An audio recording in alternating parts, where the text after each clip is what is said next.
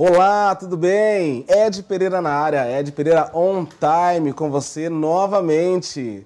E, como sempre, lembramos a você para seguir as nossas redes. Nós estamos no YouTube com as entrevistas, nós estamos no Instagram e também Facebook, sempre com as informações dos nossos novos entrevistados. E para você que não gosta muito das imagens ou não pode porque o tempo não permite, nós também estamos nas principais plataformas de podcast.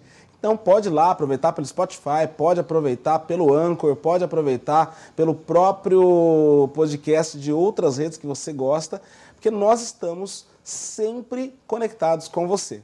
E hoje não pode ser diferente, mas um grande entrevistado, um querido amigo, inclusive, do On Time, desde o início tem estado conosco, desde o ano de 2021, não poderia faltar de nós fazermos uma entrevista fantástica com ele, que é ortopedista, doutor Sérgio Coelho. Muito bem-vindo, doutor Sérgio, tudo bem? Bom dia, Ed, bom dia, Maninho, bom dia o pessoal que está nos assistindo aí no On Time. Quem está de dia, bom dia, quem está de tarde, boa tarde, quem está de noite, boa noite. Aqui com esse solzinho delicioso, tudo Não em é? paz, Ed, tudo Perfeito. tranquilo. O diretor Maninho tá mandando brasa aí na. Aquele abraço, Maninho. Tá só na direção, lá em cima, na direção. Sempre, né? Sempre, Sempre. né? Ficar mandando aqueles pontos dele de vez em quando aí Isso. para tirar a gente do sério, mas sempre deu certo e por isso nós continuamos aqui para poder falar com você que tem acompanhado a gente em todos os programas. E doutor Sérgio, por favor, já vamos começar falando de currículo. Uma pessoa tão Hum. bem preparada na cidade de Limeira, eu já presidi ortopedistas, sei muito bem a necessidade do profissional. Por Imagina. favor, nos fale um pouco de currículo, de como se apaixonou pela profissão. Conta um pouquinho pra gente. Nossa, falar um pouco de, de, você, de você mesmo, né? de mim mesmo, é complicado. sabe? Mas vamos lá. É, depois de a gente terminar a, a faculdade, veio aquele interesse na ortopedia. Na verdade, foi a última coisa que eu pensei em fazer. Eu nunca pensava em ser ortopedista, mas no final as coisas vão sendo direcionadas por aquele que nos cria e acabei caindo na, na ortopedia. E aí fui fazer ortopedia na, na própria escola, lá em Taubaté, onde me formei. Nossa turma foi a primeira turma de ortopedia oficializada pela Sociedade Brasileira de Ortopedia e. Traumatologia. Estava se montando o serviço na época e aí nós tivemos lá a honra de participar de toda essa montagem, toda essa preparação. E aí fizemos ortopedia, fizemos, não, eu fiz ortopedia e fizemos porque tinha mais alguns colegas fazendo comigo. Então foi a primeira turma. Terminando a ortopedia, segundo a minha escola de formação, a gente a, acaba tendo aquela é, a impulsão para fazer uma subespecialidade, apesar que na época isso ainda era alguma coisa assim, não, não eram todos os serviços que tinham uma especialidade dentro de uma área de ortopedia. Legal. E aí eu acabei migrando para a área de cirurgia do ombro, fui para a Santa Casa de São Paulo, é, terminei lá, fiz um, um ano lá de, de preparação em cirurgia do ombro, voltei para Taubaté, prestei o concurso da universidade, fiquei como professor assistente durante alguns anos. E aí a gente vai criando né, o, o vínculo O com a tempo escola. vai formando o seu tempo caminho. vai formando o caminho. Vim para Limeira, é, através das mãos de um amigo, amigo de, de- de longa data. Tem gente assistindo a gente aí que acho que não tem a idade que eu tenho de amizade com ele, que é o, o Júlio, doutor Júlio. Legal. Doutor Júlio foi o vice-prefeito, que é o vereador aqui da cidade. Me trouxe para cá. E depois de alguns anos já aqui, eu recebi o convite para por um outro amigo que estava tomando conta da, da- do departamento, da- da- do setor de, de ombro e cotovelo do departamento de ortopedia da Unicamp, doutor Américo Zop Filho. E fui para a Unicamp. E já estou lá há 10 anos como membro do grupo, né? Que legal. Nós temos um grupo lá, dentro da área de cirurgia do ombro. E aí você vai formando mais gente dentro da especialidade, que é onde eu atuo mais, que é onde eu atuo praticamente dentro dessa área já há bons anos. A minha formação veio desde 1991. Poxa, que legal. É cirurgião de ombro desde aquela época. E aí eu hoje mais só dentro da cirurgia do ombro mesmo. Perfeito. Então se especializou na cirurgia de ombro aí. Exatamente. Poxa, que legal. Dentro dessa área você também tem. Eu tive lá um período em que eu fiquei na Escola Paulista de Medicina, isso também lá naquela época, fazendo a parte de traumatologia do esporte, então o pessoal do SET, etc e tal.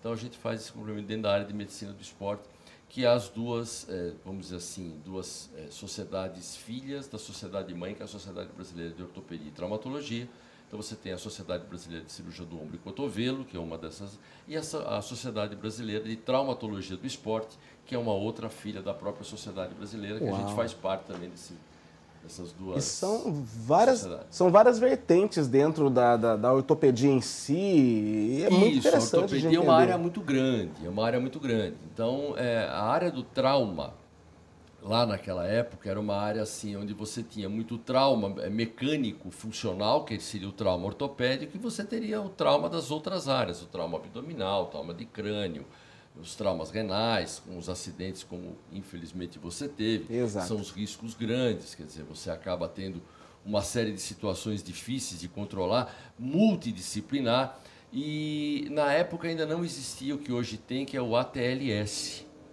e isso veio da escola americana, a escola da cirurgia geral americana. É, lá eles começaram a desenvolver um trabalho de formação de pessoas habilitadas no trauma.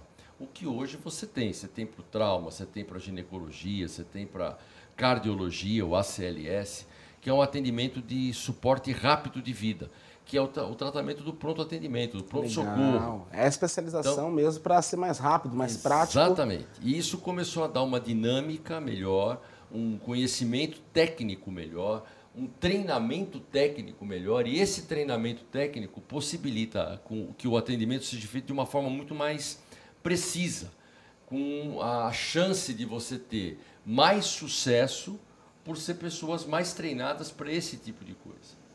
E a ortopedia, ela tem uma outra característica. A nossa formação é de traumatologia e ortopedia. A ortopedia tem uma característica do tratamento das, daquelas situações da, da, do aparelho músculo esquelético que vem junto da degeneração, das dificuldades produzidas por alterações tendinosas, capsulares, musculares, articulares, cartilaginosas. E aí você vem o crescimento dentro disso.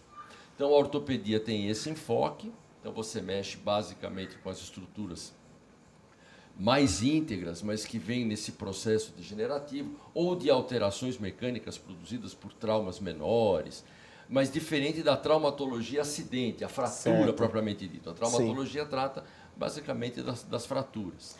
Sim. É a formação que você faz. E a ortopedia acaba abrindo um leque, né? Aí você tem cirurgião de quadril, cirurgião de ombro, cirurgião de mão, cirurgião de joelho, cirurgião pois de é. E aí vai embora, né? Só não tem esse negócio, pessoal, isso é historinha, agora de cirurgião de dedo da mão direita, dedo da mão esquerda, isso é só historinha para cutucar os ortopedistas. Mas as grandes áreas têm. Essa é boa. E dentro das grandes áreas você também já está criando mais especialidade. Hoje você tem, por exemplo, na cirurgia de coluna, gente especializada em coluna cervical. Porque há uma diferença grande é, de detalhes entre o trabalho cirúrgico da coluna cervical e da coluna lombar, por exemplo. Então, é uma área onde ortopedistas e neurologistas trabalham com. Eu percebi, até usando como exemplo, na realidade, o período que eu sofri na realidade, né? Estamos aí há três anos, né? Foi pré-pandemia, logo depois no ano seguinte estourou-se a pandemia. Mas eu tive uma situação engraçada, até porque Estava até mostrando para o doutor Sérgio, pessoal. Acho que vocês já perceberam que eu tenho um, também, aqui nem né, muita gente já viu que eu tenho uma cirurgia no braço, estourei, né? O cotovelo num acidente de moto. Uma, uma pessoa cortou com o carro na avenida e eu acabei virando por cima do, do carro dela, né? E na queda eu quebrei o cotovelo, desloquei a perna direita, graças a Deus não foi, não precisou ser cirúrgico, conseguiram colocar de volta né, no, no, no, braço, né? A física conseguiu colocar de volta no braço. E a mão, que foi a questão interessante, porque na saída do volante, doutor Sérgio, minha mão estourou-se, né? Só que fez-se um calombo e na hora não foi percebido porque o raio-x tirado de cima mostrou que o osso estava no lugar. Só que quando fez a cirurgia do cotovelo que voltou, a pessoa não está normal isso. No que ele deu um aperto, eu senti, né? Falou, opa, tá estranho isso. Aí falou, olha, faz a cirurgia, faz o raio-x, mas faz agora assim de lado. Aí ele colocou para poder tirar. Aí de lado mostrou que o osso estava fora do lugar volta a Ed para poder fazer a segunda cirurgia da mão agora. Puxa. E aí, pelo que eu percebi, foi uma outra equipe especializada para a mão e não para o cotovelo que voltou para fazer a cirurgia. Então, aí quando você cai nessa área da especialidade, vem isso, quer dizer, é, dentro dessa especialidade você não só revisa todo o trabalho feito com trauma e etc, como também a parte ortopédica. E aí, como você já tem uma coisa cronificada pelo tempo, né? já passou o tempo de se mexer com ela, então é melhor que alguém mais treinado naquela área do ponto de vista técnico mexa, Porque você não tem só o osso, você tem uma série de estruturas, principalmente a mão. Então, Então- você tem um espaço muito pequeno com muita coisa, todo um do lado do outro. E, né, e, assim, e quanto mais criança, até pelo que a gente percebe, diz- disse né, que é mais ossos, porque depois eles vão mudando a articulação, mudando, não sei como é isso, mas é verdade isso? Não, não. O que acontece é o seguinte: você tem o desenvolvimento. A criança e o adulto, ele- a criança, na verdade, não é uma miniatura de um adulto, ela é completamente diferente. Uau. E ela vai no seu desenvolvimento é, calcificando estruturas cartilaginosas que estão lá para que ela se desenvolva, para que ela cresça em tamanho, cresça em espessura, cresça na estrutura do osso, que vai tornar o osso do adulto.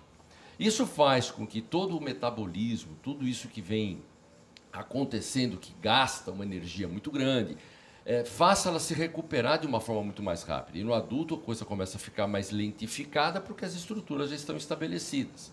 O adulto jovem tem uma resposta ainda muito rápida, mas o adulto jovem da minha fase de jovialidade tem uma resposta mais lentificada. Certo. Então isso tudo tem que ser avaliado. E a criança, basicamente, você tem muitas coisas que acontecem com a criança, ela se corrige por si só. É incrível, né? O desenhista é muito bom nessa Não é? história.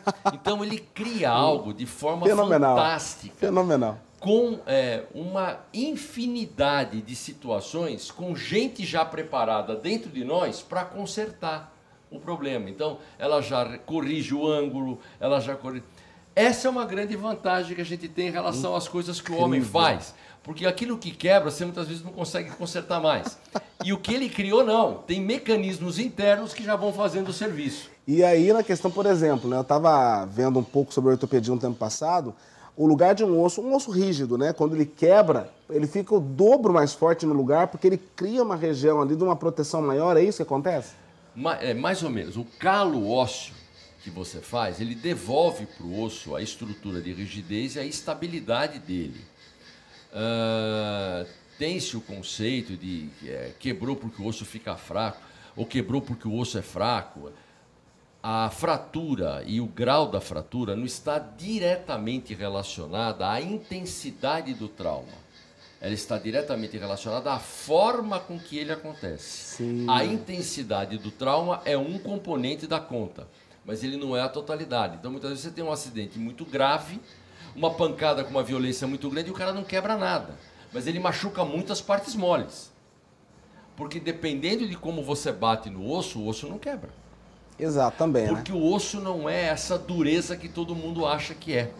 O osso tem elasticidade. Então ele faz, ele tem um coeficiente de deformidade. E esse coeficiente de deformidade permite que o osso, com essa elasticidade, suporte muitas vezes um trauma maior, dissipe a onda de trauma nesse coeficiente e ele não quebra. Que e ele se coisa. mantém íntegro. Então, vezes você tem uma pancada muito forte, fala, pô, como é que o cara não quebrou nada? Não quebrou nada porque a forma com que bateu e a dissipação dessa onda de energia, pela elasticidade óssea, por esse coeficiente de elasticidade que o osso tem, por essa, eh, essa forma de transmissão entre as células, você consegue proteger. Bem bolado de novo, né? O cara tem, o cara tem umas ideias fantásticas. Não é? Uma coisa que funciona E literalmente. funciona mesmo. Né? Você- E muitas vezes o cara tem uma pancadinha tão pequenininha e quebra. Porque não foi a intensidade, foi a forma com que teve o acidente, a forma com que bateu, não deu essa transmissão de elasticidade, houve um acúmulo de energia num determinado foco e aquilo faz com que o osso frature. E aproveitando para poder até quebrar alguns mitos e falar um pouco de verdade em relação a isso, um amigo agora recentemente, ele quebrou nessa parte do, do, do osso andando. Estava a trabalho, numa calçada, pisou em falso no buraco, não fez nada na articulação, doutor Sérgio. Mas ele quebrou o osso assim, incrível, incrível, Então, né? muitas vezes isso é colocado como uma falta de estruturação óssea ou que o cara tem alguma doença no osso. E muitas vezes não é. Vem exatamente em encontro com o que eu acabei de É uma falar. pessoa saudável, extremamente saudável. Foi a forma com que aconteceu, a forma com que bateu, é, é, a angulação em que torceu. Aquilo deu o momento certo do osso não resistir e quebrar. E ainda por cima ele teve a sorte de não quebrar na articulação, porque aí é um outro problema. Como você Olha teve só, no cotovelo, exato. é uma articulação extremamente complicada de se trabalhar. que enrijece com facilidade, que limita movimentos com facilidade, porque é uma articulação que tem é, é, grau de movimento muito grande. Ela não faz só flexão e extensão. É, não é só os 90 graus é, para um lado, né? Ela tem a pronossupinação. E isso tudo facilita demais o acesso do membro superior ao que ele precisa fazer. E o cotovelo é responsável por isso. É uma articulação particularmente difícil de trabalhar e com grande complexidade. Com grande complexidade. Então, muitas vezes não é a técnica, não é assim, ah, vou botar aqui um parafusinho, põe lá. Às vezes você pega aquelas fraturas grandes, muitas vezes operadas com um monte de fio, etc. Tal, e que mecanicamente vai bem. E você pega outras pequenininhas que você tem que colocar uma plaquinha ou alguma coisinha para tentar melhorar o posicionamento e o cotovelo fica duro, fica rígido, não mexe mais é extremamente complexo. Então, e eu tive, né, graças a Deus, a situação de até é, a junta médica que me tratou nos retornos chamar realmente os residentes para poder ver, porque no meu caso é, melhorou-se muito a angulação justamente para poder ganhar nessa movimentação de volta. Então, basicamente, eu evito alguns esforços que eu sinto, alguns pontos, mas ainda assim muito melhor do que muitas pessoas que a gente tem visto lá. E, e, e mesmo cotovelo em particular é realmente cotovelo, mão, são situações muitas vezes extremamente delicadas. É difícil de você ter uma recuperação tão é, plena, tão boa, e tão rápida e, e, trazendo condições de vida do dia a dia normal. Exato. E aí, até lembrando disso, doutor Sérgio, a gente começa a pesquisar, né? A gente começa a olhar as coisas no meio do caminho, começa a pesquisar e começa a ver. Eu falo assim, nossa, quanta tecnologia, né? A coisa está adiantada. Na minha mão, né? O senhor pode ver que tem dois pontos aqui, o corte que obviamente abriram para poder ver, colocar o osso de volta no lugar, o segundo metacarpo, né? E no caso, os dois ferros que colocaram dois ferros assim, colocados aqui para travar no, no terceiro metacarpo para poder não mexer o osso na articulação na hora, né? E eu olhei aquilo, fui pesquisar sobre aquilo. No meu caso, eles utilizaram uma técnica que tem mais de 100 anos. Exatamente. Eu achei isso é. demais. Só um pouquinho dessa, dessas situações de ombro, perna, aquela gaiola é, que o pessoal usa nos ossos. Fala um pouquinho é dessas... o fixador externo. Isso. É, é, toda vez que você tem um crescimento muito grande, e aí vem a justificativa que isso aprimorou, né? Essas técnicas claro, aprimoraram, claro, claro. os aparelhos aprimoraram, mas o início disso tudo normalmente é nas grandes guerras. As grandes guerras produzem é, a tentativa de você melhorar a situação dos indivíduos que vêm, e principalmente nas guerras como eram as guerras antigas, quer dizer, que o indivíduo estava lá. Hoje você faz guerra por drone, mas naquela época era o soldado. Então, explosões, arrancamentos, fraturas grandes. E médicos na época tentando solucionar isso acabam criando formas diferentes de fazer. E aí você vem com essa, essas fixações externas que aparecem. É, uma coisa que é muito usada ainda hoje, é, hastes que fazem para cirurgia de fêmur. Sim.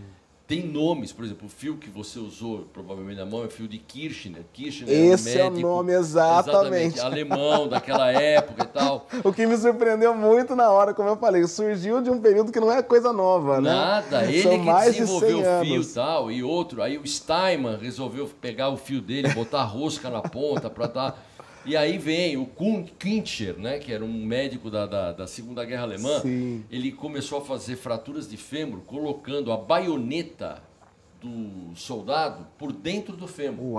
Para fixar a fratura do fêmur. Então viu que ele conseguia botar esse soldado em pé e de novo. que tinha em mãos, né? Porque infelizmente. É o que ele tinha na mão, é o que dava para fazer. E isso veio se aprimorando e foi usado, e é usado por muito tempo. O Dr. Chanley, por exemplo, com as próteses de quadril, ele começou a desenvolver uma prótese que tinha uma cabeça menor, que dava uma melhor. Em 1957. E isso vem vindo. Quer dizer, isso vai progredindo. Isso sim dá para se chamar de evolução. Olha só. Então Mas é você é evolui o conceito, coisa. você evolui a forma de fazer. Essas gaiolas, por exemplo, que a gente vê, é, tudo começou com um médico russo chamado Elizarov.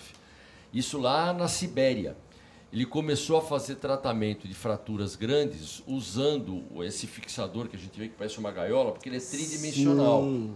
E na verdade você tem uma estrutura com três dimensões. Então era se tratava essas fraturas de uma forma muito melhor, inclusive ele desenvolveu uma técnica de fazer é, progressão com o osso, ele migrar osso sem cortar o osso por todo. Vamos tentar explicar isso de uma forma mais simples.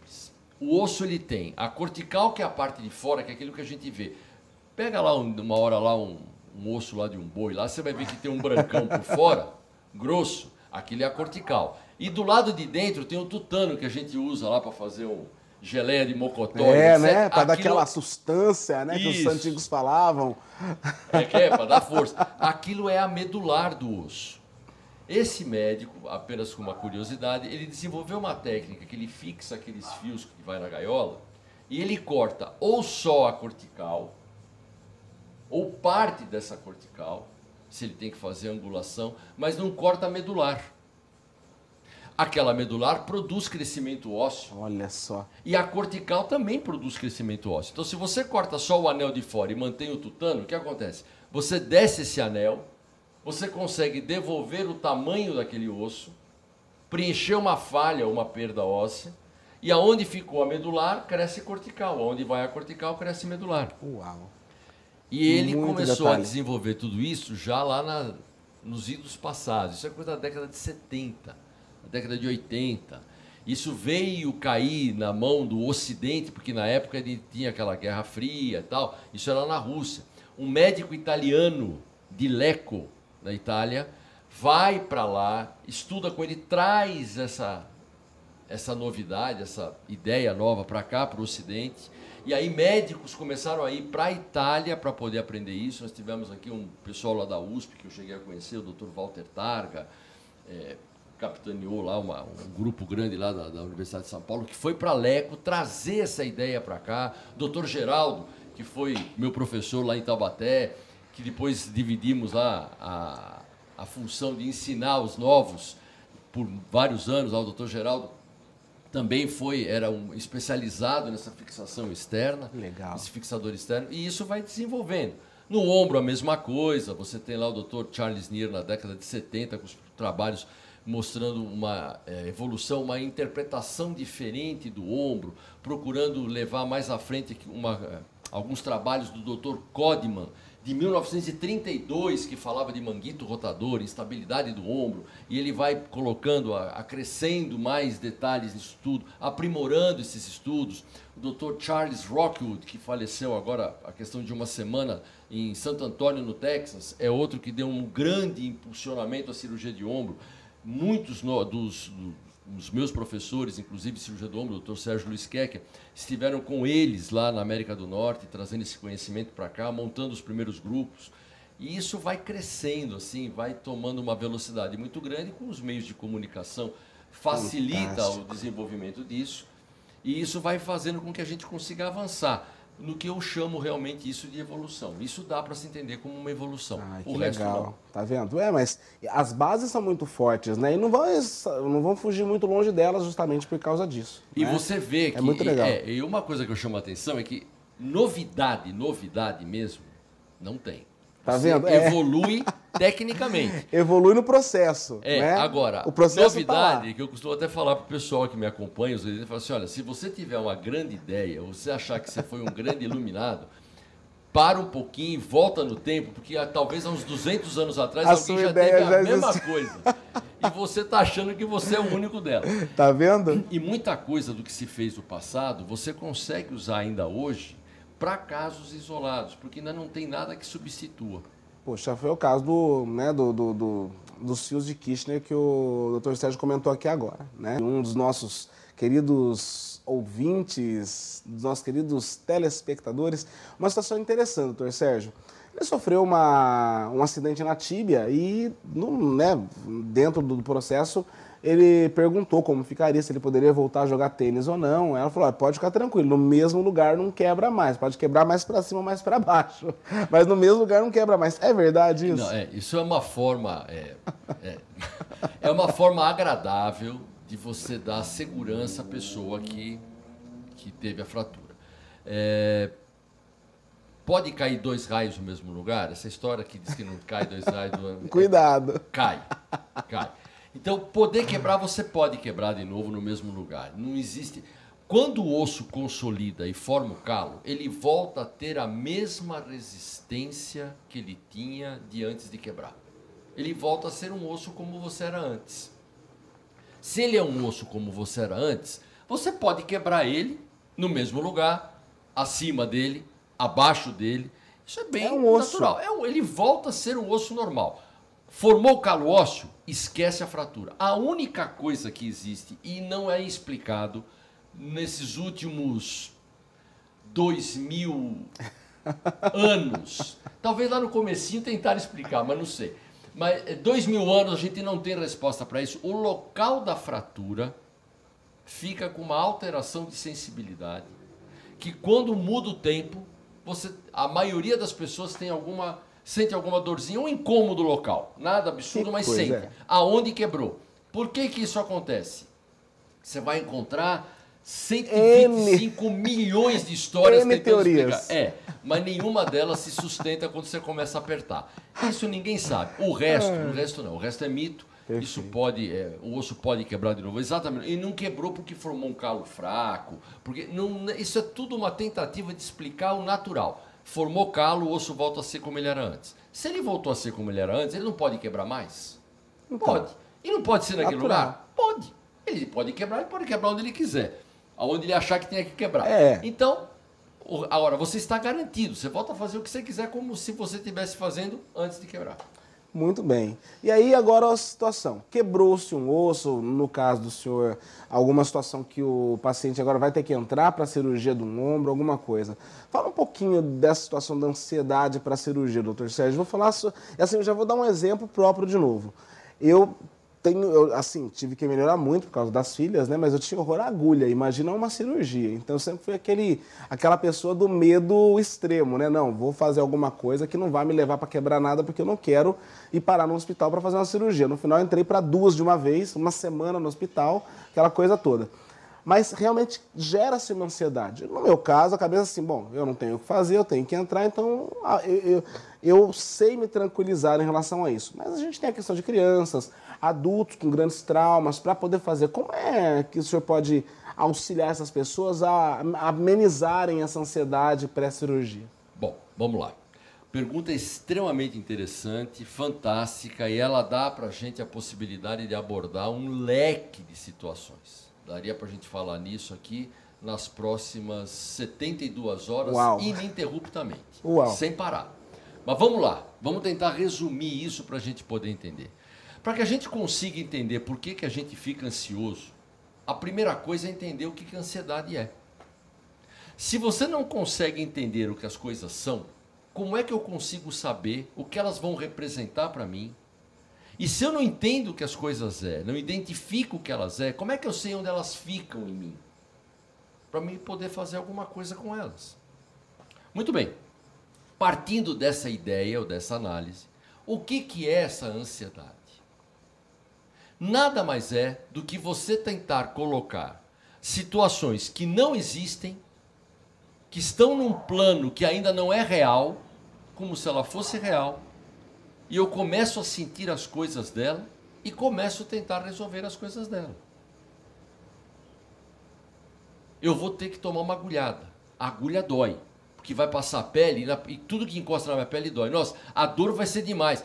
A agulha nem está aí, ela nem aconteceu.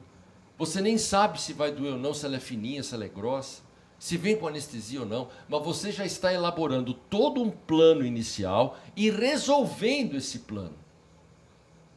Isso está fora da realidade. A primeira pergunta que tem que se fazer é: qual a capacidade de você, pensando tudo isso, tornar isso real? Se não existe nenhuma possibilidade, você está jogando algo em cima do nada. E por que, que você faz isso? E aí nós vamos conseguir descobrir de onde isso vem. E todo mundo acha que isso está na cabeça. E aí eu tenho uma posição diferente e eu discordo disso. Porque se você não quiser pensar nisso, querendo ou não, você pensa. Se você está sendo submetido a algo que você está pensando, mesmo que você não queira pensar, e mesmo que logicamente você está achando que isso é uma bobagem, isso não sai da sua cabeça, é porque algum outro lugar está fazendo isso. Que lugar é esse? De onde isso vem que fica me atordoando? E a pessoa não dorme. Aí ela fala, pô, mas eu não Exato. consigo dormir. Se fosse na cabeça, fala, bom, isso é uma bobagem, eu não preciso pensar nisso, vira do lado e dorme. Não. alguém ou alguma coisa fica cutucando você. Podem pensar com calma no que eu estou falando. E agora eu vou revelar, porque eu gostaria agora de continuar falando mais para deixar você instigado a pensar nisso. O importante é pensar nisso. Que lugar que seria esse, então? Esse lugar é o coração, alma, interior, coração que não bate. É ele o responsável disso. Por que, que é ele? É aonde você guarda sensações. A ansiedade vai transformando tudo isso em sensação. Sensação você não vê, sensação você não pega. Exato. Você sente. E você sente com quem? Com o coração. Como é que você sente amor? Você vê amor? Você elabora amor? Você pensa? Não, você sente. E isso vem do coração. Ansiedade, angústia, depressão, nervoso, pânico, medo, está tudo no coração. O que, que eu faço com isso? Que remédio eu uso para isso? Você tem lá os ansiolíticos, eles agem no físico, na parte neurológica, onde faz com que você tenha uma alteração na distribuição de algumas substâncias no cérebro, você tem alguns é, elementos que vão ser captados e não são mais captados porque o local está ocupado pela droga, e isso te dá um certo relaxamento do físico, mas isso não relaxa o seu coração. Então a minha sugestão, nesses momentos, é que você faça algo com seu coração ou tome alguma coisa que haja no coração. E para mim só existe um remédio que haja nisso, que consegue agir com eficiência no coração. O remédio chama-se fé. Acreditar que vai dar tudo certo. Fé. No que eu tenho por fé, ele me ensina como fazer isso. Então agora você veja aquilo que você tem como fé. Se ele consegue te ensinar isso, se não eu posso dizer para você depois quem que me ensina isso e me ensina com grande sabedoria, porque ele resolve isso para mim, já que eu não posso resolver. Como é que eu vou resolver isso? Não tem como. Eu vou resolver com ele. É isso aí, tá fora do tangível, né, doutor Sérgio? Então, precisa se entender realmente onde buscar essa tranquilidade para baixar essa ansiedade. E aí é que você vai, vai buscar. Então, se você tem a sua vida entregue a alguém com capacidade de fazer isso, e para mim só um tem a capacidade de fazer isso, quem é o Criador. Eu opero um ombro. Como é que eu sei o que vai acontecer com o ombro que eu dei alta hoje, amanhã? Não sabe. Eu não sei nem se eu estou vivo amanhã. Pois ele é. sabe. Se ele sabe, ele pode fazer o que eu estou pedindo para ele, o que foi que eu fiz com a pessoa com quem eu operei, prestando um serviço a alguém, servindo a alguém, sendo servo para alguém. É isso. Muito bem. Então, aí um pouquinho para você sobre ansiedade. Um médico que está falando conosco aqui do que você realmente pode fazer para poder tentar baixar essa crise de ansiedade, que eu já passei por isso também. A gente sabe que realmente o ambiente é muito diferente do dia a dia. Se você vai entrar para uma cirurgia a primeira vez, normalmente é muito complicado, né, doutor Sérgio? Justamente porque, assim, não viu nada, acha que é uma coisa porque vê pelos filmes, né? Pelo, pelos filmes de plantões médicos esparramados, Então. espalhados por aí. Então faz uma ideia, muitas vezes, muito deturpada do que realmente é. Exato. Você falou, por isso que eu falei, os meios de comunicação vieram, vieram ajudar. Muitas coisas você consegue ver, você consegue ter acesso. Mas você entende o que está acontecendo? Exato. Se você não entende, cuidado com a interpretação que você vai ter disso. Você está entendendo aquilo que você acha. Achar é um negócio perigoso. Porque ele pode estar do lado da verdade e da razão, mas pode ser que não. Porque você está achando coisas. Então, muito cuidado em achar, muito cuidado com o que você vê e não entende. E você tira conclusões disso, Sim. interpreta da sua forma e muitas vezes não tem absolutamente nada a ver com aquilo que é real. Tá vendo? Então, ligue-se e tire todas as suas, as suas dúvidas com o seu médico. Ele está lá para responder para você como é, como vai ser, o que esperar. O que ele não falar não é da sua alçada, não transcenda o problema. né? Acalme o coração, isso que a gente pode falar. E agora, doutor Sérgio, última questão para a gente poder tratar. Vamos lá para o final agora. Pós-operatório, reabilitação, fisioterapia. É tudo igual? Todo tipo de cirurgia no pós vai recuperar 100%? Não vai? Fala um pouquinho pra gente disso. Muito bem. Se a gente não tem o domínio desse tempo e desse resultado na mão, isso é muito variável. Todas as coisas que os trabalhos mostram para a gente são médias. As médias dão para a gente uma ideia da possibilidade de uma boa recuperação. Então você fala, ah, o pessoal que quebra a perna, coloca a placa, de cada 100, 93 ficam bons, 94 fica bom. O que é ficar bom? Depende, isso tem uma variável. Outra, você tem 6, 7, 8, dependendo do trabalho e do corte que esse trabalho faz, que não vai bem. Agora a pergunta que fica é: como é que você sabe isso antes? Tem como? Você saber quem vai mal numa cirurgia antes de operar? Não. Se eu não tenho, então o que que isso para mim, quando você olha para você como indivíduo isolado, como é que eu me represento nesse trabalho? Eu não sei em que lugar que eu estou.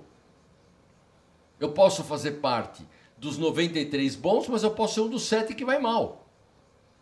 Isso dá para saber antes? Não, porque se desse para saber antes, aquele sete mal, ninguém põe a mão, porque fala, não adianta, não vai pôr, não vai pôr a mão, vai ficar ruim mesmo. Exato, não vou Deixa botar do jeito a mão que tá. já não tem jeito. Para piorar, se soubesse, ninguém faria. Então, essa, dos que vão bem, isso tem uma grande variação entre aquele que vai bem dentro da expectativa dele ou não. E aí vem de novo o problema da ansiedade. Não jogue a sua expectativa. Uma, um dia de cada vez.